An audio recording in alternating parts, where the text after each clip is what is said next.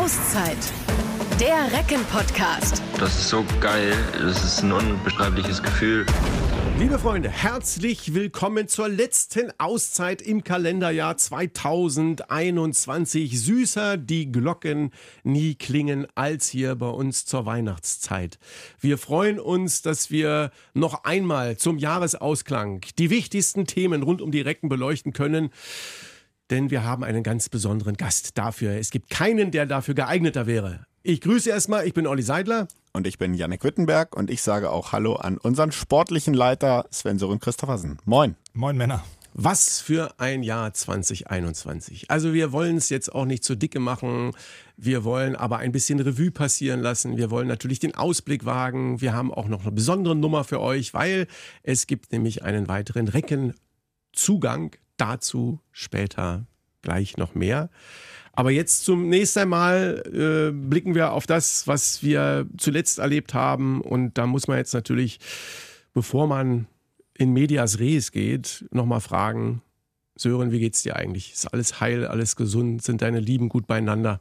Ja, da kann ich mich nicht beklagen. Ich äh, muss ganz ehrlich gestehen, ich bin müde. Das ist so meine Standardantwort jetzt auf diese Frage. Aber darüber hinaus ähm, kann ich mich glücklich schätzen. Ich bin gesund. Auch äh, meinen Liebsten geht es gut. Und insofern möchte ich mich da nicht beklagen, wenngleich ich nicht äh, bei deinem äh, Rückblick, den du ja schon so äh, angedeutet hast, nicht davon freisprechen möchte, dass das ein durchaus wieder arbeitsintensives Jahr war. Und auch ein arbeitsintensiver Dezember jetzt nochmal äh, dazu. Äh, volles Programm. Wie viel Weihnachtsstimmung kann da bei dir überhaupt schon oder ist da überhaupt schon aufgekommen, jetzt so wenige Tage vor dem Fest? Oder kann das gar nicht kommen bei so viel Arbeit? Doch schon, ähm, weil ich habe, ich sehe das glücklicherweise inzwischen wieder auch durch Kinderaugen. Ich habe einen sechsjährigen Sohn, eine dreijährige Tochter und äh, die sind im Weihnachtsfieber und das macht auch Spaß. Also das äh, habe ich anders erlebt, als, als meine Kinder noch nicht da war, weil man so ein bisschen fokussierter war. In der Zeit hat man auch selber noch gespielt und da ist der Dezember nun mal traditionell immer eng getaktet und auch mit Spielen äh, rund um Weihnachten und insofern versuche ich das schon ähm, zu portionieren und zu sagen, jetzt ist Arbeit und jetzt ist auch Familie und äh, da können meine Kinder nichts dafür, wenn mein Job anstrengend ist und da versuche ich mir entsprechend auch die Zeiten für, für die Familie zu nehmen. Ich habe gestern mal mit Julius Kühn, Nationalspieler von Melsungen, gesprochen, habe ihn gefragt, wie sieht das eigentlich bei dir aus? Hast du für die Familie schon Weihnachtsgeschenke alle beieinander. Und da hat er laut gelacht und gesagt, ja, in diesem Jahr hätte er das zum ersten Mal hinbekommen, dass er das alles perfekt organisiert hat. Er hätte schon alles beieinander. Wie sieht es denn bei dir aus? Ich bin noch nicht hundertprozentig zufrieden. Ich möchte noch eine Kleinigkeit besorgen. Bin auch in der komfortablen Situation, dass alles, was an Familie beschenkt wird, äh, mit mir besprochen und von meiner Frau ausgeführt wird. okay. Ähm, das heißt, ich bin vor allem in der Bütt, was jetzt äh, ein Geschenk für meine Frau äh, angeht. Da ist es aber nicht so, dass ich äh, mit leeren Händen bereits dastehe. Ich habe aber noch eine kleine Idee.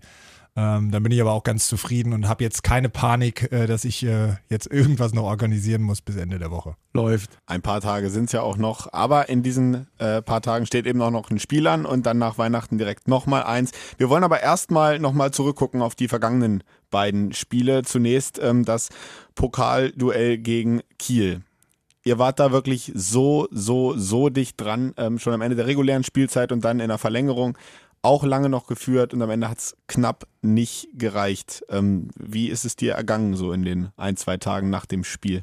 Erstmal war man sehr enttäuscht, das muss man ganz klar so sagen, vom Spielverlauf her, wenn man sich vor Augen führt, dass Kiel überhaupt das erste Mal in der Verlängerung führt, dann zeigt das ja schon, wie nah wir dran waren und wie wir auch ähm, ich will nicht sagen, das Spiel dominiert haben. Wir haben halt den Moment nicht hinbekommen, uns äh, entsprechend abzusetzen und haben auch äh, ja, den, den, in der Crunch-Time äh, ja, den Sack nicht zugemacht, denn wir haben ja den Ball nochmal eine Minute vor Schluss und lassen uns den Ball nochmal rausspielen und dann äh, ist Kiel so eiskalt, dass sie im letzten Angriff eben noch äh, auf den Punkt den Ausgleich über Winzek machen. Äh, das muss man dann aber auch akzeptieren und dann muss man aber auch feststellen, dass ähm, wir eine sehr, sehr gute Leistung gezeigt haben in vielen Mannschaftsteilen und ich glaube, das ist das sehr, sehr Entscheidende, was wir brauchen. Ähm, wir brauchen äh, Qualität in der Breite und das haben wir an dem Tag abgerufen. Gute Torhüterleistung, äh, gute Abwehrleistung. Kiel musste äh, viel im 7 gegen 6 agieren, um überhaupt Lösungen zu finden, was eine Parallelität ist auch zum Spiel gegen Hamburg. Auch die haben sich gegen unsere Abwehr schwer getan und mussten ins 7 gegen 6, was zeigt, dass wir da auf einem sehr, sehr guten Weg, äh, Weg sind und auch auf der Torhüterposition uns jetzt wieder deutlich stabilisiert haben. Ähm, der Unterschied war dann, dass wir äh, gegen Kiel, glaube ich, noch mehr auf den Punkt gespielt haben und dort auch in der Breite erfolgreicher waren, als es gegen Hamburg der Fall war. Und insofern, ja, ist es natürlich so, dass wir einfach äh, weiter diesen positiven Trend und diese Entwicklung mitnehmen müssen jetzt. Also das ist das, was man rausnimmt aus dem Spiel. Und äh, du hast das ja auch schon gerade angesprochen. Gegen äh, den HSV Hamburg, dann eine absolute Torhütershow, Obern Lesiak 16 Paraden, 41 Prozent, das ist ja schon eigentlich äh, super klasse. Dann ist das noch getoppt worden dadurch, dass Yogi Bitter auf 45 Prozent kam, 19 Paraden. Torwart-Show ist ja immer so eine Sache, dass man sagt, das ist ja äh, super, aber äh, besteht nicht auch die Gefahr, dass man mal einen Torhüter warm schießt? Was heißt warm schießt? Also muss ja der Vollständigkeit halber müssen wir dann auch noch erwähnen, dass Domenico auch noch zwei Paraden hatte, ähm, weil der kam für einen 7 Meter rein und hat dann auch noch in der, in der Folge äh, einen Ball gehalten. Ich weiß gar nicht, hat er sogar einen zweiten 7 Meter gehalten? Das ja, ich glaube zwei. Ja, so dass wir, dass ein Torhüter-Duell 19 zu 18 ausgeht, das ist natürlich schon ein Brett. Ähm, und wenn man bei 40 Prozent immer schon von Weltklasse spricht, also äh, das ist immer das, so zwischen 30 und äh, 40 Prozent möchten wir alle gerne haben und ab 40 Prozent können wir eigentlich den Torhütern keinen großen Vorwurf mehr machen. Ähm, klar besteht die Gefahr und speziell bei Johannes Bitter ähm, und äh, Hamburg ist es natürlich so, dass sie sehr abhängig auch von seiner Performance sind.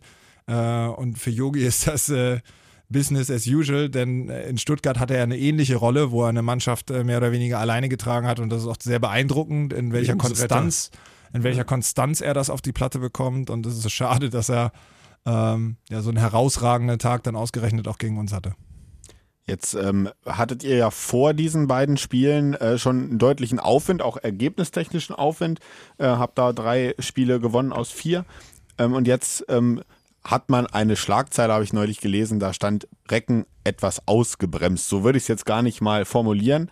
Aber ähm, nun ist es ja schon so, dass ähm, das vielleicht ein bisschen aufs Gemüt geschlagen hat. Zweimal so dicht dran zu sein und zweimal eben am Ende nicht gewonnen zu haben.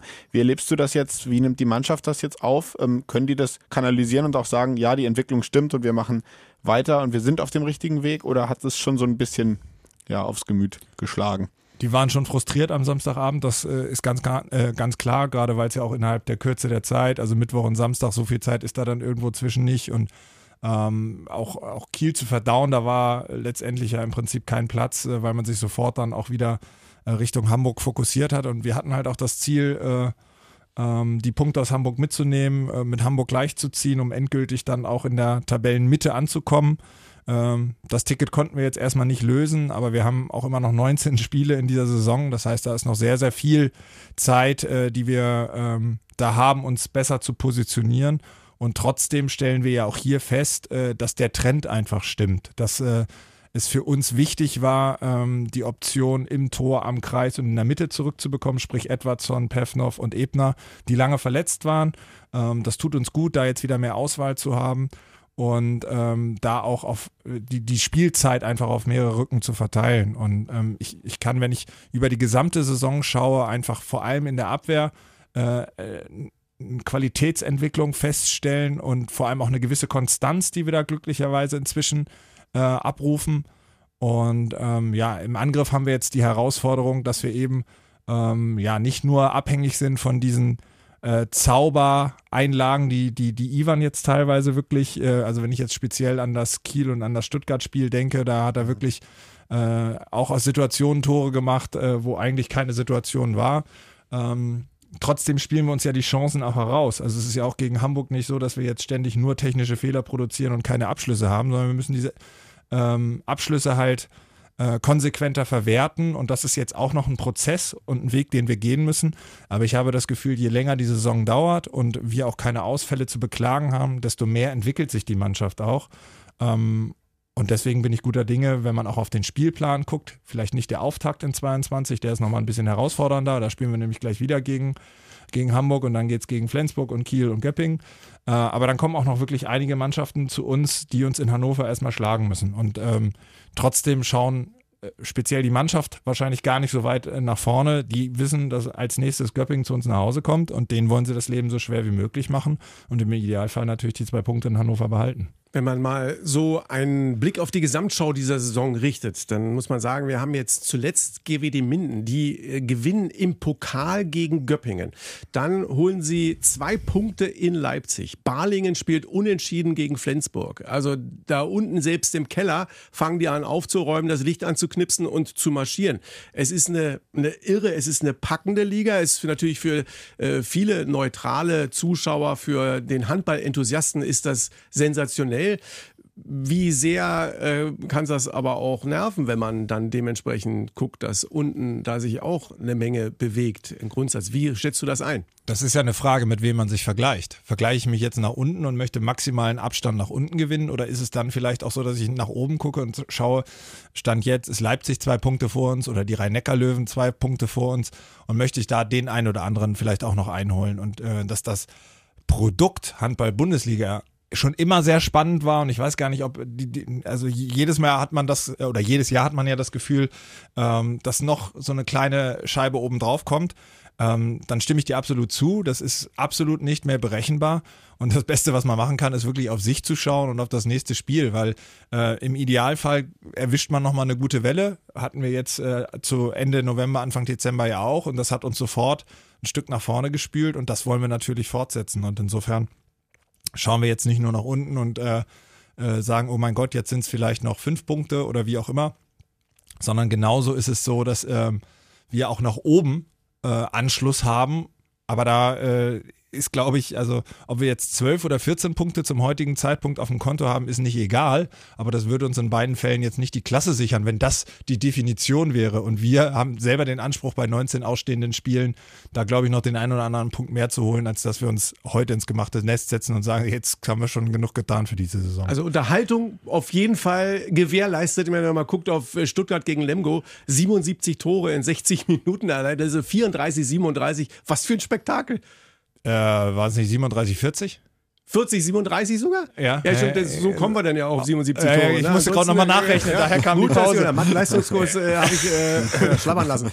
Äh, genau. Ja, aber also das 40, ist brutal. 37. Ja, Ja, das ist Hammer. brutal. Das ist brutal. Wenn man überlegt, so ein Handballspiel hat 60 Minuten Ja. und wenn so ein Tor pro Minute schon fällt, dann ist das in der Taktung schon mit, mit äh, Angriff dauert eine gewisse Zeit und so schon recht viel. Also so ein 30-30 oder was auch immer dann bei rauskommt. Äh, aber äh, ich habe es ja auch am Ticker nur gesehen, weil da waren wir äh, in, in Hamburg schon in der Halle. Das ist schon wirklich 77 Tore, ist ein Brett. Da waren wahrscheinlich nicht 18 und 19 Paraden am Start bei den Torhütern. Wahrscheinlich Das- nicht. Ja. Und es war ja auch schon, äh, auch beim Spiel gegen Kiel waren es schon viele Tore. Also ein Pokalspiel jetzt in Hannover ähm, und das waren dann 70 Minuten. Also, Genau, ja. Im Vergleich. Äh, du hast gerade ja Göppingen schon mal angesprochen. Dann schauen wir doch nochmal auf den nächsten Gegner. Die stehen jetzt gerade mit 17 Punkten auf Platz 8. Ähm, wie stark sind sie einzuschätzen, wenn man auch diese Unberechenbarkeit der Liga, die Olli ja gerade schon angesprochen hat, vielleicht ein bisschen mit reinnimmt, aber äh, wie stark schätzt du sie aktuell ein? Das ist ein unbequemer Gegner, weil die, die fighten, äh, die kommen über eine stabile 6-0, äh, haben da mit Bargerstedt so den Abwehrleader, der da hinten richtig Dampf macht, auch in der, seiner letzten Saison. Ähm, äh, mit Kosina so einen richtig unbequemen Kreisläufer, der da mit viel Thermik kommt. Mit Tim Kneul, einen super erfahrenen Mittelmann. Sebastian Heimann, ein, einer der, der wirklich äh, interessanten Rückraumlinken, auch für den deutschen Handball, der zuletzt, glaube ich, ein bisschen Verletzungsprobleme hatte. Da weiß ich nicht, wie genau der Status jetzt ist. Ich weiß, am Wochenende hat er gespielt. Leichte Sprunggelenksproblematik. Ja, ob der, ob der jetzt voll einsatzfähig ist. Äh, haben ähm, wirklich auch mit, mit Marcel Schiller äh, jemanden, der ständig für viele Tore gut ist. Ich glaube, der ist auch wieder ganz oben mit bei den Torschützen dabei. Äh, machen das Gulliksen ist da jetzt gekommen von, von Minden. Viel Tempo, Linden Krome äh, ja. im rechten Rückraum, der sich Ja. auch super gemacht hat, wenn ich an das, war das das Flensburg-Spiel, glaube ich, wo er von außen am Ende noch in der Ja. Crunch-Time einen Dreher reinschießt. Also die Jungs haben irgendwie auch alle keine Nerven mehr. Kastelic und Redmann können auch immer mal den Kasten zumachen. Das ist schon keine leicht zu spielende Truppe und trotzdem sage ich, äh, müssen sie auch erstmal Lösungen finden gegen unsere Deckungssysteme. Wir haben die Möglichkeit zwischen der 6-0 und der 3-2-1 hin und her zu switchen. Gerade wenn wir den kompletten Kader haben, auch mit äh, verschiedenen Spielerprofilen, äh, die da Möglichkeit haben, die Jungs unter Druck zu setzen. Und wenn wir dann es schaffen, auch das ein oder andere Tor über den Gegenstoß zu machen und im Angriff unsere Chancen konsequent rausspielen, dann musst du uns auch erstmal schlagen und du wirst auch nicht jedes Crunch-Time-Spiel was eng ist und die meisten Spiele, die wir jetzt spielen, sind wirklich sehr, sehr eng. Ähm, da wirst du nicht jedes Spiel verlieren und da werden die Jungs sich wieder voll reinhängen, die, die ähm, wollen jetzt nochmal sich ein äh, positives Erlebnis vor Weihnachten äh, holen, um vielleicht auch ein bisschen besinnlicher Weihnachten feiern zu können äh, und äh, etwas beflügelter dann auch ins letzte Duell nach Mannheim zu fahren. Warum ist das eigentlich in dieser Saison, wenn wir da eben jetzt auf die erste Halbserie insgesamt blicken, so, dass das so ein bisschen diese Forrest Gump-Regel ist, irgendwie Handball aktuell bei vielen wie eine Schachtel Pralinen, du weißt nicht genau, was du bekommst. Also bei Göppingen, du hast es auch gerade angesprochen, ähm, haben all diese Qualitäten, die du angesprochen hast, aber auf der anderen Seite verlieren sie den Pokal in Minden, verlieren klar in Lemgo, kommen da überhaupt gar nicht an ihre Leistungsfähigkeit. Erlangen hat ja im Grunde genommen Etat wie Göppingen, haben aber auch, äh, hauen Wetzlar im Pokal 31-19 weg, aber sacken manchmal so durch, dass du gar nicht mehr wiedererkennst, was da eigentlich los ist. Bei euch ist jetzt auch logischerweise Entwicklung, heißt immer, dass du nicht komplett konstant bist. Warum ist das bei so vielen Mannschaften? Magdeburg ausgenommen, so. Also Warum es an einem einzelnen Standort so ist, ist aus der Ferne dann auch immer ein bisschen schwierig zu beurteilen. Ich glaube, insgesamt haben wir eine sehr, sehr hohe Qualität. Ähm, ich fand es zum Beispiel höchst despektierlich, äh, wie in der Phase, wo Minden noch kein Spiel äh, gewonnen hat, über Minden gesprochen wurde. Wir haben das Spiel ja seinerzeit sehr knapp 30, 29 gewinnen können äh, und wie uns quasi die, die, die, die äh, Qualität abgesprochen wurde, weil wir ja gegen Minden nur mit einem Tor gewonnen haben und äh, die Art und Weise nicht gefiel. Äh, und da muss ich einfach sagen, dass das ist äh, nicht gerechtfertigt, weil diese Mannschaften einfach, äh, es gibt da keine, wie soll man es formulieren, keine Schuss, Schießbuden mehr in der Liga, wo man sagt, das, das Ding ziehe ich locker und das ist kein Problem.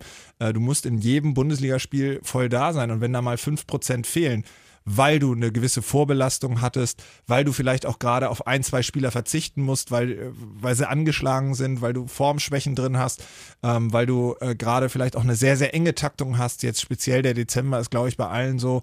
Äh, Minden, äh, nee, Minden nicht. Lemgo hatte auch eine brutale Woche. Ich glaube, die hatten äh, vier ja. Spiele in sieben Tagen. Ähm, das, das war European League, die haben auch alles durchgeknallt und, und äh, performen da, aber da, dass du da immer mal einen Aussetzer drin hast, also die waren dann in Flensburg, glaube ich, auch ein bisschen durch und deswegen höchst respektabel, dass sie dann 40, 37 in, in Stuttgart nochmal so ein Ding, Ding ziehen. Ähm, es ist einfach die Taktung und äh, die Qualität in der Liga, wo du halt nicht sagen kannst, diesen Quervergleich, naja gut, gegen die haben wir mit sechs gewonnen und jetzt kommen die, die haben da mit vier verloren, deswegen gewinnen wir äh, mit zweien, weil das passt. Äh, so funktioniert es halt nicht. Jedes Spiel muss neu gespielt werden und das macht es so herausfordernd, aber für den neutralen Zuschauer auch sehr interessant. Also es gibt schwere und sehr schwere Gegner. Und apropos Zuschauer, ähm, 2500 Karten sind nochmal verkauft jetzt für das Göppingen-Spiel. Das ist die ähm, maximale Obergrenze. In normalen Zeiten hätten wir jetzt wahrscheinlich gesagt, naja, 2500. So ist es halt äh, quasi ausverkauft. Ähm, und das ist ja eigentlich auch vielleicht nochmal ein Schub für die, für die Jungs, dass die Fans eben trotz dieser ganzen Widrigkeiten, 2G, 3G, Maske tragen und so weiter, trotzdem in die Halle kommen und nochmal ähm, Vollgas geben wollen für dieses letzte Heimspiel. Total. Also die Jungs lechzen danach und der Support in der Halle ist super, super wichtig. Ähm, ich bin auch super stolz auf die Zuschauer, die den Weg nach wie vor in die Halle finden, weil die, die jetzt gerade kommen, da sind auch wirklich die Supporter, die Bock haben und die Stimmung machen, wo man aus der Vorpandemie-Zeit auch gesagt hätte, ich hätte nie im Leben gedacht, dass zweieinhalb so einen Lärm machen. Und ähm, das ist super wichtig, weil einen das trägt, gerade wenn die Beine ein bisschen schwer sind, gerade wenn das Spiel knapp ist, gerade wenn äh, der Schiedsrichter vielleicht gerade mal äh, eine 50-50 Entscheidung für den Gegner gefällt hat, dass da nochmal ein Verstärker drin ist, äh, dass beim nächsten Mal das bitte anders auszusehen hat. Das ist super wichtig und das ist auch ein, die Motivation, die du dir ein Stück weit mit rausnimmst, dass du nicht nur mit deinen Jungs, sondern auch für die Zuschauer auf das Feld gehst und die, äh, die entsprechend mitnimmst und hinterher dann auch äh, nochmal einen Sieg gemeinsam feierst. Klar. Und dann ist es ja auch noch nicht getan. Das ist ja auch noch nicht das Ende des Jahres. Es geht ja dann noch mal weiter. Direkt quasi nach den Weihnachtsfeiertagen. 27.12. die Fahrt nach Mannheim zu den Rhein-Neckar-Löwen. Grundsätzlich, wie sieht bei euch, wie sieht bei den Spielern dann das so aus? Von Trainingsbelastung, Weihnachten, irgendwie mal kurz unterm Tannenbaum und dann wieder in der Halle oder wie? Die fahren am 26. schon, weil wir das ja professionell angehen. Das heißt, ähm, wir fahren äh, schon ins Hotel nach Frankfurt und machen uns am 27. dann weiter äh, Richtung Mannheim auf. Ähm, wir trainieren am 24. nicht, da haben die Jungs alle frei. Und am 25. kommen wir in der Halle wieder zusammen und bereiten uns 25. und 26. vor, fahren dann los. Und am 27. ist dann das letzte Spiel gegen die Rhein-Neckar-Löwen eben dann. Ähm, und die sind in dieser Saison, denke ich, auch so ein bisschen hinter dem geblieben bis jetzt, was sie sich vielleicht äh, erhofft haben. Ähm, im, im, ersten Spiel der Saison, das war ja gegen die Löwen in Hannover, da ähm, war es, glaube ich, ein 24-28 ähm, für die Löwen. Ähm, angesichts der Entwicklung, die ihr seitdem auch gemacht habt, die du auch eben gerade schon angesprochen hast, ähm, insbesondere in der Abwehr, ähm, aber auch im Angriff in allen Mannschaftsteilen, sind die Chancen jetzt größer, sie zu schlagen als zu Saisonbeginn? Würdest du das so sagen? Ist schwer, weil dann müsste ich ja äh, mich selber so ein bisschen wieder, widerlegen zu dem äh, Vormonolog, den ich gehalten habe äh, zum Thema, dass die Liga so ausgeglichen ist und äh, ist schwer zu prognostizieren ist, wann du welchen Gegner wie bekommst. Dass die Löwen sicherlich nicht so konstant äh, performen, wie man es aus den Vorjahren gewohnt ist, ist, ist ein Fakt. Das sieht man auch an, an dem Ergebnis. Und letztendlich war es ja auch eine Schwächephase von zehn Minuten im ersten Heimspiel, wenn wir uns alle noch erinnern, ja. die uns äh, letztendlich so ein bisschen aus der Bahn geworfen haben und äh, uns vier, fünf Tore weggespült haben, die die äh, Löwen einfach als Sicherheitspolster hatten in, in so einer Phase ab einer Viertelstunde vor Schluss, wo sie dann ihren Stiefel runterspielen konnten. Ähm, auf der anderen Seite haben sie jetzt, glaube ich, zuletzt sehr, sehr souverän zu Hause gegen Lübbecke gewonnen, die auch schwer zu bespielen sind und äh, eine unangenehme Mannschaft, die einen Challenge mit einer sehr harten Deckung und immer wieder mit Gas vorne äh, und mit Tempo äh, auf, auf die Abwehr aufläuft. Da haben sie es sehr souverän gelöst, deswegen auch da. Man weiß nicht genau, was man bekommt, aber wir fahren sicherlich nicht hin, um äh, nochmal frohes Weihnachtsfest gehabt zu haben und einen guten Rutsch zu wünschen, sondern wir wollen sie schon nochmal ein bisschen ärgern und kitzeln. Und dann können wir mal ein bisschen auf das schauen, was wir vorhin schon mit dem Trommelwirbel quasi angekündigt haben. Kaderpuzzle. Seit Montag ist klar, Marius Steinhauser wird der dritte externe Neuzugang sein werden für die neue Saison. Sag uns ein bisschen was zu dem Mann von der SG Flensburg-Handewitt. Ja, sind wir sehr froh, dass das geklappt hat. Wir sind schon länger im Austausch, da wir ja ähm, von der Situation von, von Johann Hansen als auch von Ivan wussten. Das heißt, die Position Rückraum rechts und äh, rechts außen mussten neu besetzt werden und das ist auch äh, traditionell, äh, wie es im Alltag auch nicht so viele Linkshänder gibt, ist es im Handball eben auch so. Ich bin Linkshänder übrigens Möger. Da haben wir nicht drüber gesprochen. Ja, aber, äh, aber, ich könnte, ich würde den Friedensnobelpreis bekommen. Ich kann nicht meine Scheibe einschlagen ja, okay. oder einwerfen. Also ja, dann, das ist, passt nicht. Genau, und du hast ja andere Aufgaben bei uns in der Halle schon übernommen und ich glaube, in der Position finde ich es auch. Äh, ja, also vielleicht Findet auch nicht jeder, aber ich finde eher sinnvoll. Ja, so. Sagen wir so. Ich unterstreiche das an der Stelle. Nee, aber Marius ist ein sehr, sehr ehrgeiziger Spieler, der äh, lange Jahre jetzt schon auf Top-Niveau gespielt hat. Äh, bei den Löwen auch. Äh, es gab ja mal eine Phase, wo er, glaube ich, vier Jahre in Folge deutscher Meister geworden ist. Ähm, hat sehr, sehr häufig bisher das zweite Glied ähm, in den Mannschaften bekleidet, was gar nicht jetzt als Leistungseinordnung ähm, nur dient, denn immer wenn er gekommen ist, und das ist manchmal gar nicht so einfach, wenn man regelmäßig spielt, hat er konstant seine Leistung abrufen können und möchte jetzt einfach nochmal den nächsten Schritt machen. Und das ist genau das, was wir auch suchen, jemanden, der Verantwortung auf und neben dem Spielfeld übernimmt äh, und äh, ja auch für uns als Identifikationsfigur vorangeht, die Liga aber auch kennt und andere mitnimmt. Und äh, da haben wir einfach äh, sowohl vom Spielerprofil als auch vom Charakter ein sehr, sehr gutes Gefühl gehabt. Und ähm, als ich Christian äh, dann äh, irgendwann mal auch von der Idee mit Marius erzählte, war auch sofort Feuer und Flamme. Die beiden haben sich äh, dann natürlich auch mal besprochen und äh, haben gegenseitig festgestellt, dass sie das unheimlich gerne machen wollen. Und dann mussten wir halt in Anführungsstrichen nur noch eine Lösung mit Flensburg finden, weil er ja noch ein Jahr Vertrag hatte. Das ist aber dank guter Gespräche vor allem mit Dirk Schmeschke auch gelungen. Und insofern äh, sind wir, glaube ich, dann auch auf der Rechtsaußenposition im nächsten Jahr wieder sehr gut aufgestellt. Und auch im rechten Rückraum, ja, da kommt ja äh, Branko Vujovic aus Kielce nach Hannover. Ähm, auch so ein, so ein Shooter-Typ wie, wie Ivan Martinovic, den er ja quasi dann beerbt auf der Position oder wie, äh, worauf dürfen wir uns da freuen? Ich glaube, dass Branko sogar, wenn du jetzt sagst Shooter-Typ, sogar noch ein bisschen mehr Shooter-Typ ist, äh, weil Ivan ist ja auch so ein, so ein Kreativer, der äh, sich gerne mal durchschlängelt und da äh, auch äh, eine besondere Bewegung macht, die man so im Handballalltag nicht so sieht. Ähm, das ist ein bisschen ein anderes Spielerprofil. Äh, aber auch bei Branko ist es so, dass der jetzt seit fünf Jahren konstant äh, in der Champions League spielt, hat zwei Jahre in Celje gemacht und äh, jetzt seit drei Jahren bei Kielce ist in Kielce mit der Situation konfrontiert, dass die den äh, Remeli von Paris noch verpflichtet haben. Das heißt, Duschebaev und Remeli im rechten Rückraum führen sehr wahrscheinlich dazu, dass er dort nicht so viel Spielzeit äh, bekommt. Und äh, da haben wir mal darüber gesprochen, ob das nicht interessant wäre für ihn, ähm, auch mal die Herausforderung anzunehmen, äh, in der Bundesliga zu spielen, wo halt jedes Spiel wirklich äh, es darum geht, um Sieg oder Niederlage. Das ist für Kielce in der Champions League sicherlich auch so, aber nicht in der polnischen Meisterschaft, äh, wo dann auch äh, mit äh, Domestic-Regeln, also da musst du dauerhaft zwei Polen auf dem Spielfeld haben. Das sind so Regularien in Polen, damit ähm, der polnische Nachwuchs auch entsprechend seine Spielzeiten bekommt. Ähm, das ist eine neue Herausforderung, die nimmt er an. Er schließt sich drei Jahre uns an und ich finde es sehr, sehr spannend, ähm, das zu sehen, weil ich äh, in der Beobachtung sehr, sehr viele interessante Ansätze gesehen habe. Er ist ein sehr abwehrstarker Spieler ähm, und äh, auch im Umschaltspiel sehr flink auf den Beinen, was unserem Spiel gut tun wird. Äh, und wenn du dann jemanden hast, der auch mal aus der zweiten Reihe äh, die Mittelblöcke dieser Welt überspringen kann, ist das sicherlich nicht hinderlich und äh, spannend für uns in, in der Spielauslage, da so eine Option zu haben. Ist er, glaube ich, auch noch ein bisschen größer als Ivan Martinovic, oder? Oder? Er ist ein Tick, er ist ein Tick größer, äh, wobei Ivan ja auch wie ein Flummi springen kann. Also das ist ja, ja dann, ja, ja. Äh, wo, wobei Branko auch gut, ein guter Springer ist, das möchte ich jetzt gar nicht sagen, wer da, äh, wer da einen höheren Abflugwinkel hat. Und am Ende geht es ja immer gar nicht darum, wie doll und wie hoch, sondern wenn du ein bisschen gucken kannst und siehst, dass der Torwart in der anderen Ecke ist und aus dem Handgelenk den Ball dann ins richtige Eck begleitest, dann bist du auch schon gut aufgestellt. So fügen sich die Puzzle allmählich zusammen. Ähm, ein Puzzleteil, ein ganz großes, was ja die Torwartposition angeht, war ja auch schon vorher klar, Dario Quenstedt. Da nochmal die Frage dazu, weil einige Fans gefragt haben, ja, wir haben doch äh, ein Top-Torhüter-Duo, warum noch ein Dritter? Und einer, der ja mit unglaublich viel Qualität kommt, möglicherweise äh, dementsprechend auch Ansprüche hat, die er nicht stellen kann, aber die er für sich selbst formuliert, weil er eine so hohe Fähigkeit hat. Genau, also für uns war die Entscheidung, dass wir mit Dario äh, im Austausch waren, weil mein Job ist es letztendlich ja auch immer zu schauen, welche Option haben wir.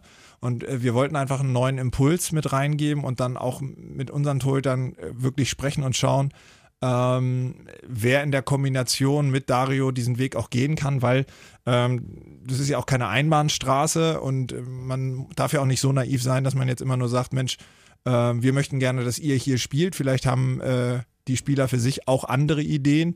Und so war es für uns als Verein ähm, gut, einen neuen Impuls reinzubringen und den Jungs zu sagen, Mensch, wenn ihr euch das vorstellen könnt, ähm, dann zeigt uns doch bitte äh, äh, und gibt uns gute Argumente, warum ihr der Richtige seid, jetzt äh, quasi nicht der Zweite im Sinne von numerisch, sondern neben Dario ein weiterer Torhüter im Team zu sein. Und ähm, da ist das letzte Wort auch noch nicht gesprochen. Und äh, da werden wir natürlich als allererstes mit unseren beiden Torhütern drüber sprechen, bevor wir das hier im Podcast äh, diskutieren, wer es dann sein wird. Kann ich verstehen. Ja. Es gibt ja auch noch ein paar andere ähm, Verträge, die, die auslaufen. Zum Beispiel äh, Fabian Böhm, Ilja Brozovic, um jetzt Nummer zwei genannt äh, zu haben. Dann äh, hatten wir eben schon das Thema, ähm, Johann Hansen geht nach Flensburg und äh, Ivan Martinovic nach Melsung. Da wartet noch ein bisschen Arbeit auf dich in 2022, oder?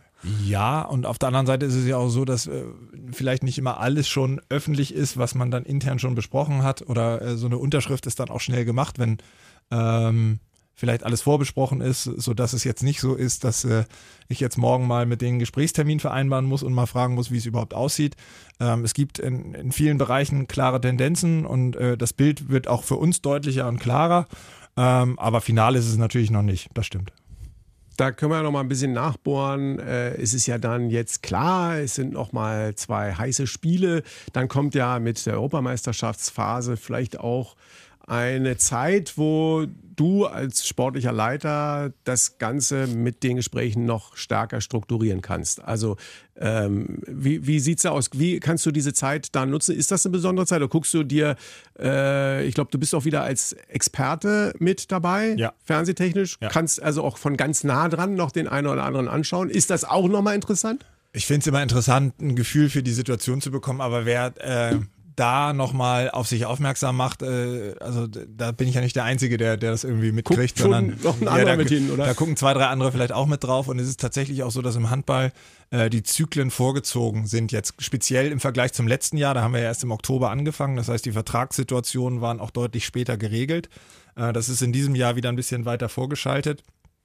Und so die ganz großen Talente oder die, die wichtigen Spieler, da sieht man ja jetzt auch, äh, da ist mitunter dann ist auch nicht mehr ungewöhnlich, wenn ein Jahr vorher schon eine Entscheidung getroffen wird, sodass äh, das so ein durchlaufender Prozess ist, aber es ist tatsächlich auch so, dass immer wieder neue Türen aufgehen, weil sich auch Kadersituationen innerhalb der Vereine verändern, dass teilweise auch Spieler ähm, eine neue Herausforderung suchen, wenn man jetzt zum Beispiel an Marius auch denkt, weil der ist ja offiziell, hatte er noch Vertrag, trotzdem äh, wurden die Gespräche schon, äh, das ging im Prinzip im Spät, äh, Spätsommer schon los, weil äh, die Situation da klar war, dass wir einen neuen Rechtsaußen benötigen werden, sodass ähm, das wirklich so ein dynamischer Prozess ist, der im Prinzip nicht an Tag X anfängt und äh, an Tag Y beendet ist, sondern äh, quasi so ein ständiger Prozess. Äh, und je mehr Verträge aber gemacht sind, desto mehr kann man dann auch schon wieder nach vorne schauen und ähm, vielleicht mit weniger Druck äh, Vertragssituationen äh, besprechen. Dann äh, sind wir da auf jeden Fall sehr gespannt, was da noch äh, so alles äh, verkündet wird und äh, von den Dingen, die vielleicht intern schon vorbesprochen sind, wenn wir sie dann auch erfahren dürfen,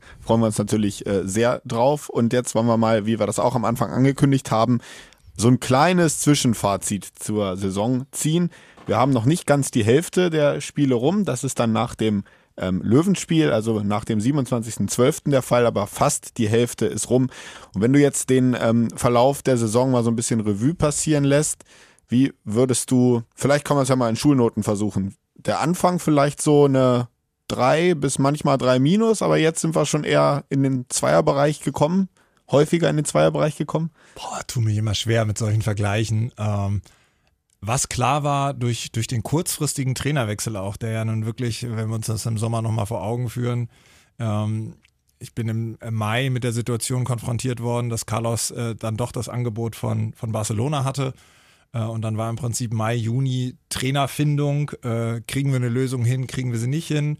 Gespräche mit Barcelona und wenn man dann weiß, dass im Juli im Prinzip die Vorbereitung schon losgeht, war das natürlich alles sehr, sehr eng getaktet und für, für Christian als Trainer auch herausfordernd, weil äh, im Mai wusste auch noch nicht, dass er im Juli der Trainer für Hannover sein wird. Und ähm, dass das auch ein Prozess sein wird, wenn sich so ein Spielsystem umstellt, ähm, weil grundsätzlich ja, beide Abwehrsysteme äh, leben davon, ballseitig zu verschieben, Überzahlsituationen zu schaffen, aber trotzdem sind dann wichtige Detailbewegungen anders. Also eine Grundaggressivität und antizipatives Verhalten, äh, Verhalten gibt es in beiden äh, Deckungsformen, aber trotzdem, trotzdem sind ja Grundregeln verschieden. Und die reinzubekommen als gesamtes Team, das kostet natürlich Zeit. Und äh, du kannst äh, gerade die sechs Wochen Vorbereitung natürlich schwerpunktmäßig jetzt nicht für Angriff, Abwehr, Überzahl, Unterzahl, Torhüter Zusammenspiel, all, alle diese Großbegriffe, die dann irgendwie nochmal aufgespalten werden, individuelle Ausbildung der, äh, der Spieler. Ähm, die kannst du ja gar nicht so in der Taktung vorantreiben, sodass das ein stetiger Prozess ist. Und das ist das, was wir auch eingangs gesagt äh, haben. Da sieht man jetzt die ersten Ergebnisse, wo eine gewisse Konstanz reinkommt, wo es für den Gegner schwieriger wird. Und dann ist eben die Frage, und das macht die Bundesliga aus. Wir haben auch Spiele auf der Wegstrecke gehabt, wenn wir mal sagen, Wetzlar war sicherlich zum Abhaken und das war ein Tag, wo wir, den wir nie wieder erleben wollen. Trotzdem hat, haben die Jungs das super weggesteckt, weil in der Woche darauf hat man leider Gottes zwar knapp, aber eben nur knapp gegen Melsungen verloren, war sofort aber wieder in der Verlosung um Sieg, hat auch knapp gegen, gegen Berlin gewonnen, Mannschaft, die gerade auf dem zweiten Tabellenplatz steht. Ähm, nur ich bin äh, verloren, ne? Ich habe gewonnen gesagt. Ja. Wir haben leider verloren, das war der Wunsch. Deutsche Fehlleistung. ja, ja, genau. Ähm, aber man sieht, wir, wir bringen uns in die Situation, um den Sieg mitzuspielen, in den aller, allermeisten Spielen. Und das ist ganz, ganz wichtig.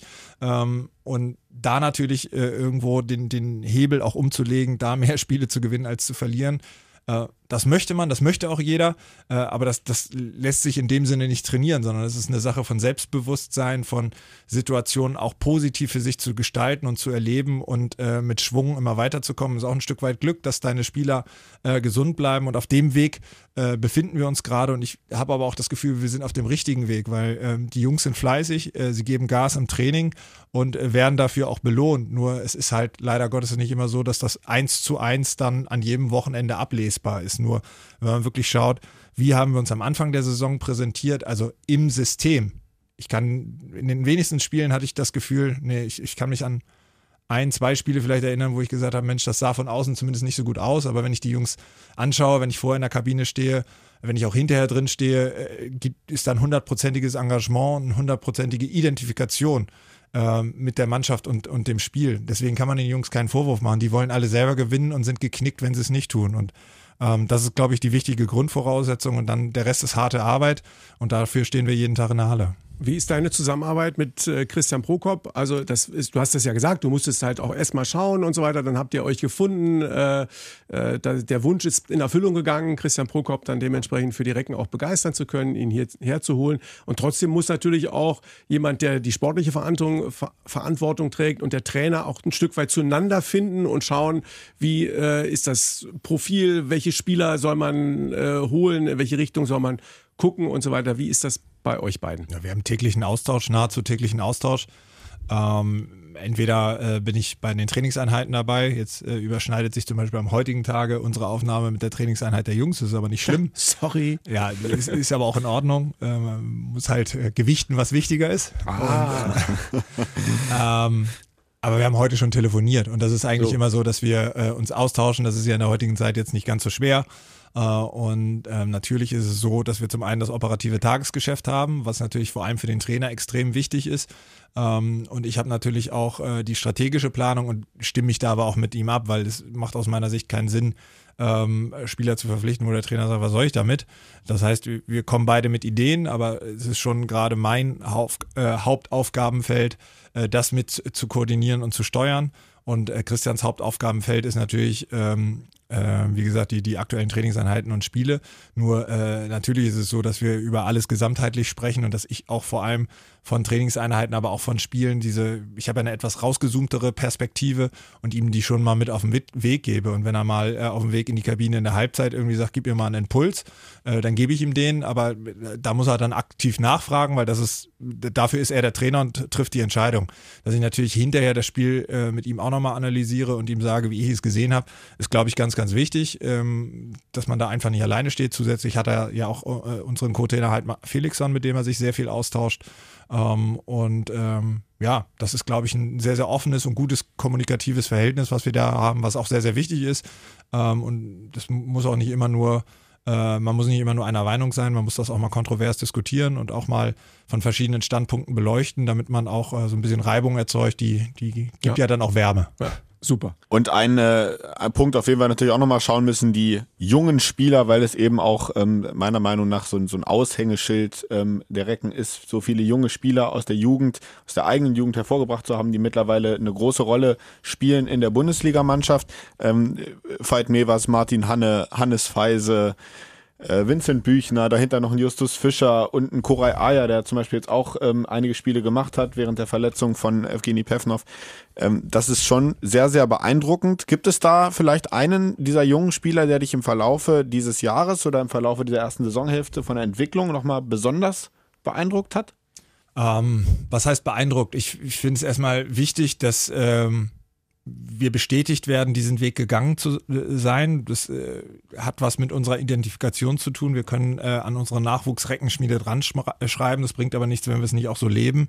Und äh, im Umkehrschluss ist es aber auch so, dass die Jungs uns das äh, mit Qualität zurückzahlen müssen, weil es macht ja keinen Sinn, einfach nur einen Spieler da reinzuwerfen, wenn er dann aber auf dem Leistungsniveau nicht ankommt. Und da sind die Jungs einfach super fleißig, geben unheimlich viel Gas.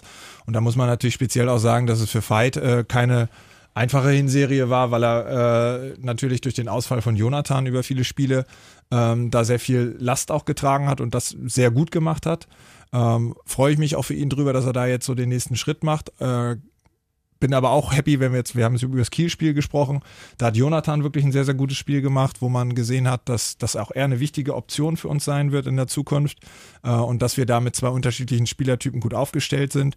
Ich glaube, dass Martin ähm, uns auch immer wieder wichtige Impulse geben kann. Da ist natürlich die Herausforderung auch, weil wir mit Fabian Böhm, mit äh, Philipp Kusmanowski und mit Martin mit drei Leuten auf einer Position da ausgestattet sind, wenn alle am Start sind, die Spielzeiten so zu verteilen, dass auch alle ähm, ja, in der Zeit, wo sie spielen, ihre beste Performance an den Tag legen. Das ist natürlich ein Management, was vom Trainer vorgegeben werden muss. Ähm, Winnie und also Vincent Büchner und Hannes Feisemann, also auf der Linksaußenposition, ähm, über, überwiegend äh, gut. Ich fand jetzt zuletzt Hannes super, die Impulse, die er in der Deckung auch gegeben hat, ähm, sehr, sehr wertvoll für uns, weil er da dann auch entlasten kann.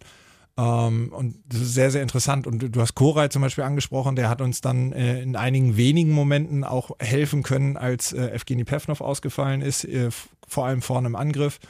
Äh, für Justus ist natürlich äh, nach dem Jahr jetzt, äh, oder beziehungsweise dem Sommer, wo, wo dann auch die Jugend-EM stattgefunden hat, ähm, natürlich sehr viel gewesen. Der hat kaum Pause gehabt, hat zusätzlich noch äh, die Schulbelastung. Ähm, ist aber auch wichtig, dass er bei uns weiter Trainingseinheiten mitmacht und sich an die Spieler äh, Pevnov und Brozovic ranarbeitet und mit denen zusammen äh, agiert, auch ähm, mit äh, Bastian Roschek da lernt, äh, neben ihm im Mittelblock zu, zu stehen. Und so können wir die Jungs ja eins zu eins weiter durchgehen. Wir haben Janis Krone, der leider Gottes auch mit einer Daumenverletzung länger ausgefallen war, äh, der vor allem in der Deckung auch immer wieder sehr gute Impulse für uns gibt. Und das macht natürlich Spaß, wenn du die Jungs dann so ähm, siehst und ihnen äh, ja bei der Freude ähm, in der Bundesliga spielen zu können, auch zusiehst. Äh, ich hoffe, dass äh, sie auch belohnt werden und bald wieder vor größeren Zuschauerzahlen spielen dürfen, als jetzt vor den ausverkauften zweieinhalbtausend äh, gegen Göpping. Dass ich Jannis jetzt eben gerade vergessen habe in meiner Aufzählung, war übrigens keine Absicht. Das äh, ist mir jetzt im Hinterher aufgefallen. Es tut mir sehr leid.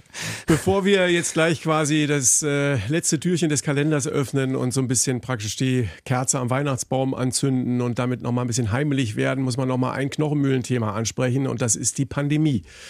Das ähm, hat uns alle total gerockt. Wir hatten eine Abbruchsaison. Wir haben ohne Zuschauer gespielt. Die Zuschauer sind wieder zurückgekommen. Wir sind Gott froh darum, dass es jetzt 2500 gegen Göppingen in der ZAG Arena sein dürfen. Aber wir haben Omikron im Anflug.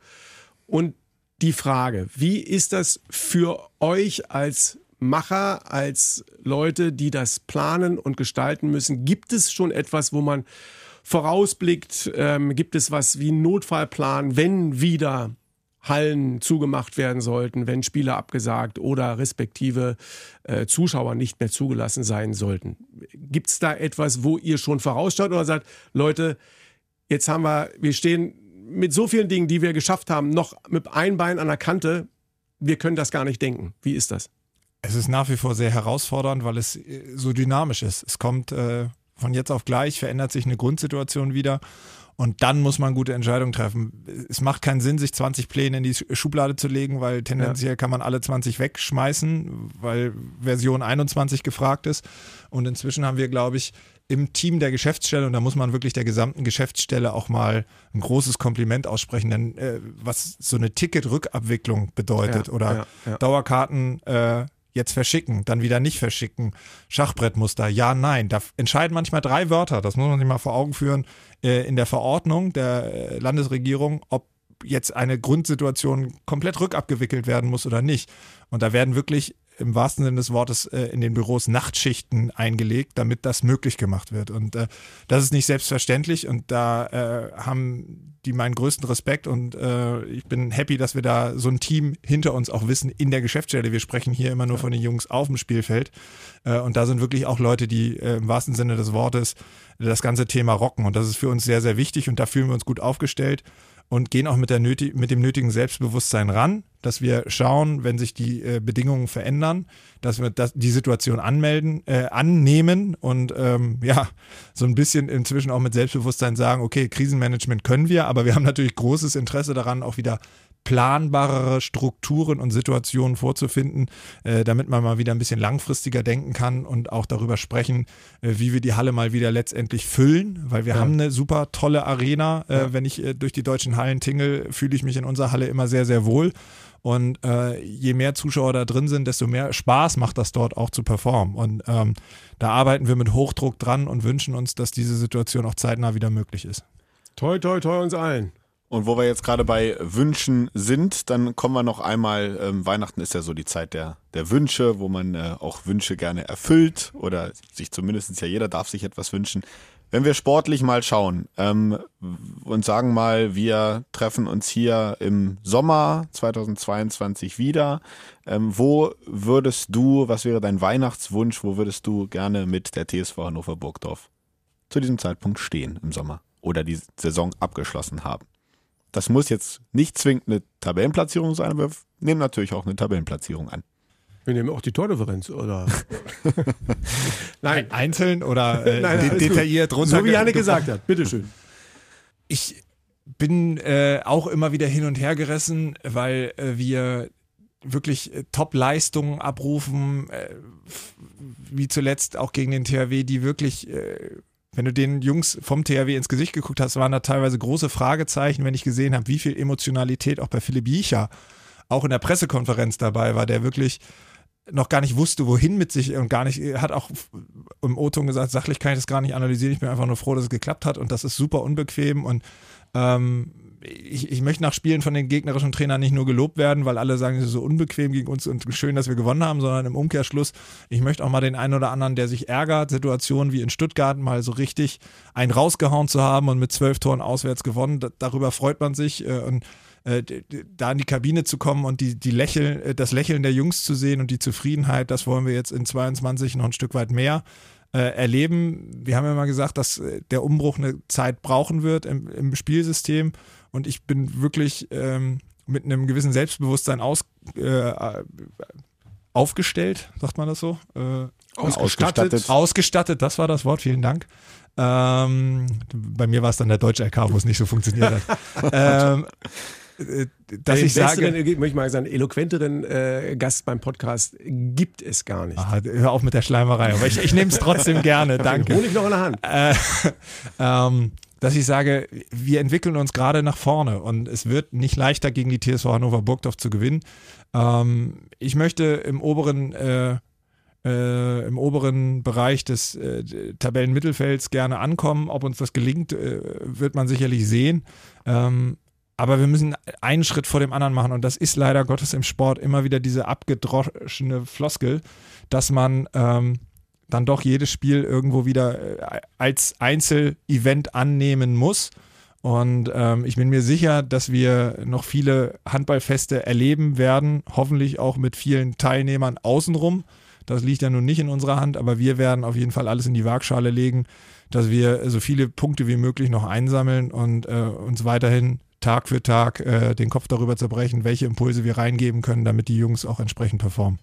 Dann nimm uns zum Schluss noch einmal mit in die Familie und in das Haus Christoffersen. Ihr wohnt ein bisschen vor den Toren Hannovers, habt ein schönes Häuschen, ihr habt einen feinen Tannenbaum. 24.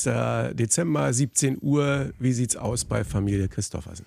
Ich glaube, da habe ich dann schon gegessen, weil die Geduld der Kinder sonst äh, ins Unermessliche gestiegen Wie, wann ist. ist dann bei euch Bescherung? Nach dem Essen tatsächlich. Nach dem Essen. Ähm, und wir werden aber wahrscheinlich der Kinder wegen dann so um 16 Uhr schon mal lecker Ente gegessen haben. Äh, meine Schwiegereltern äh, werden da sein äh, und äh, meine Schwägerinnen, ähm, sodass der Teil quasi äh, der Familie meiner Frau zu Weihnachten anwesend sein wird. Und ähm, ja, dann gibt es ein bisschen Bescherung und dann sind, glaube ich, die Kinder glückselig, dann äh, sind die Eltern glückselig und dadurch, dass äh, Tanten und Oma und Opa da sind, haben vielleicht Mama und Papa auch ein bisschen Zeit, die Füße hochzulegen und ähm, darauf freuen wir uns sehr. Ich werde auch an den Weihnachtsfeiertagen, das mache ich traditionell immer bei den Trainingseinheiten, kurz vorbeischauen. Ähm, Finde ich auch nur fair, weil wenn die Jungs da schon äh, aus dem familiären Umfeld raus müssen, ähm, fahre ich ja von meiner Weihnachtsfeier nur kurz weg. Das ist ja auch äh, so, so eine Errungenschaft der letzten Jahre, dass sich das bei uns im Familienkreis verändert hat, dass jetzt inzwischen bei uns zu Hause äh, zusammengekommen wird. Ähm, und dann kann man in, in diese Feierlichkeit noch ein Stück weit zurück. Und dann habe ich gerade noch die naive Hoffnung, äh, zum Ende des Kalenderjahres noch ein bisschen über Silvester und Anfang Januar in den Urlaub zu fahren äh, respektive zu fliegen und äh, solange Omikron und Konsorten äh, mir da keinen Strich durch die Rechnung machen, einfach mal ein paar Tage abzuschalten, äh, was anderes zu sehen, Zeit mit der Familie zu verbringen, bevor dann der Fokus äh, auf der Vorbereitung für die Rückrunde und natürlich auch der Berichterstattung der EM liegt. Dann wünschen wir dir auf jeden Fall ein schönes Weihnachtsfest mit deiner Familie. Vielen Dank. Sagen auch nochmal im Namen der Reckenfans, glaube ich, danke für deine Arbeit. Ähm, denke mal, auch der Umbruch, hast es ja beschrieben mit Carlos und neuer Trainer und das alles äh, war jetzt auch nicht unbedingt so leicht. Ähm, ich will das Jahr. gar nicht, also nochmal, ich möchte das hier wirklich unterstreichen, weil es mir wichtig ist. Es ist nicht nur meine Arbeit, ähm, das ist auch Eike, der, der genauso Vollgas gibt, äh, 24-7. Also wenn ich überlege, zu welcher Tages- und Nachtzeit wir über Themen der Recken sprechen, da sieht man auch, wie positiv wir bekloppt sind, weil wir das Thema einfach leben und weil es uns so sehr beschäftigt. Und ich habe vorhin nur den Ticketing-Bereich angesprochen, aber wenn ich auch sage, in der Spieltagsorganisation ist das auch kein Zuckerschlecken, wenn dann plötzlich äh, 2G, 2G Plus, wo Kontrolle, wer wie, wo, wann, Akkreditierung. Ähm, äh, unser Sponsoring-Team, wenn man daran denkt, äh, das ist ein regionales Produkt. Äh, man hat Leistungsverzeichnisse, plötzlich Kompensationsleistungen äh, für ausgefallene Sponsoringleistungen, da Ideen zu entwickeln. Also das ist in allen Bereichen wirklich äh, sehr strapaziös und dann Riesenrespekt. Ich gebe das gerne weiter und nehme das mal so, das Kompliment auf, dass wir da ein tolles Team auch hinter dem Team haben. Absolut. Also von unserer Seite auch nochmal fett unterstrichen, also auch vom Podcast-Team nochmal Grüße an die gesamte Chef Geschäftsstelle, an alle Mitarbeiterinnen und Mitarbeiter der TSV Hannover Burgdorf, an alle Fans der Recken, die auch, äh, ja, das ist ja auch so eine Sache, wenn du als Fan in die Halle gehst, 2G plus zum Teil, du sitzt dann da, machst Alarm, hast aber zum Teil auch eine Maske auf der Nase ähm, musst das organisieren, dass du dir vorher vielleicht einen tagesaktuellen Test besorgt und so weiter. Auch das ist nicht ohne. Äh, auch das ist fantastisch, dass die Fans der Recken das dementsprechend mit auf sich nehmen. Auch da von unserer Seite nochmal Gratulation an das, was geleistet worden ist und äh, ein wunderschönes Weihnachtsfest. Ja, mega. Vor allem auch auswärts. Also inzwischen sind wir auch auswärts immer besser supported. Äh, das macht natürlich Spaß, äh, wenn wir auch dann gemeinsam mit unseren Zuschauern die Auswärtssiege feiern. Aber auch von meiner Seite wirklich allen äh, fröhliches Weihnachtsfest, ein bisschen besinnliche Zeit und dann auch schon perspektivisch den guten Rutsch ins hoffentlich sehr erfolgreiche für uns alle Jahr 2022. Das hoffen wir sehr. Und äh, dann muss ich auch noch ein Dankeschön, mal ein persönliches Dankeschön an die Recken-Fans loswerden, äh, die mir auch meinen Job als Hallensprecher immer sehr, sehr leicht machen, weil sie wirklich mit voller Leidenschaft dabei sind. Im Grunde genommen braucht man da niemanden wirklich animieren. Die sind einfach ähm, ja mit vollem Herzen dabei. Und dann denke ich mal, haben wir allen ausreichend und gebührend gedankt, so kurz vor Weihnachten. Und dann können wir nur quasi Rocking Christmas enden mit Recken Rocken. Der Recken Handball Podcast. Eine Produktion von Antenne Niedersachsen in Zusammenarbeit mit der TSV Hannover Burgdorf. Die Recken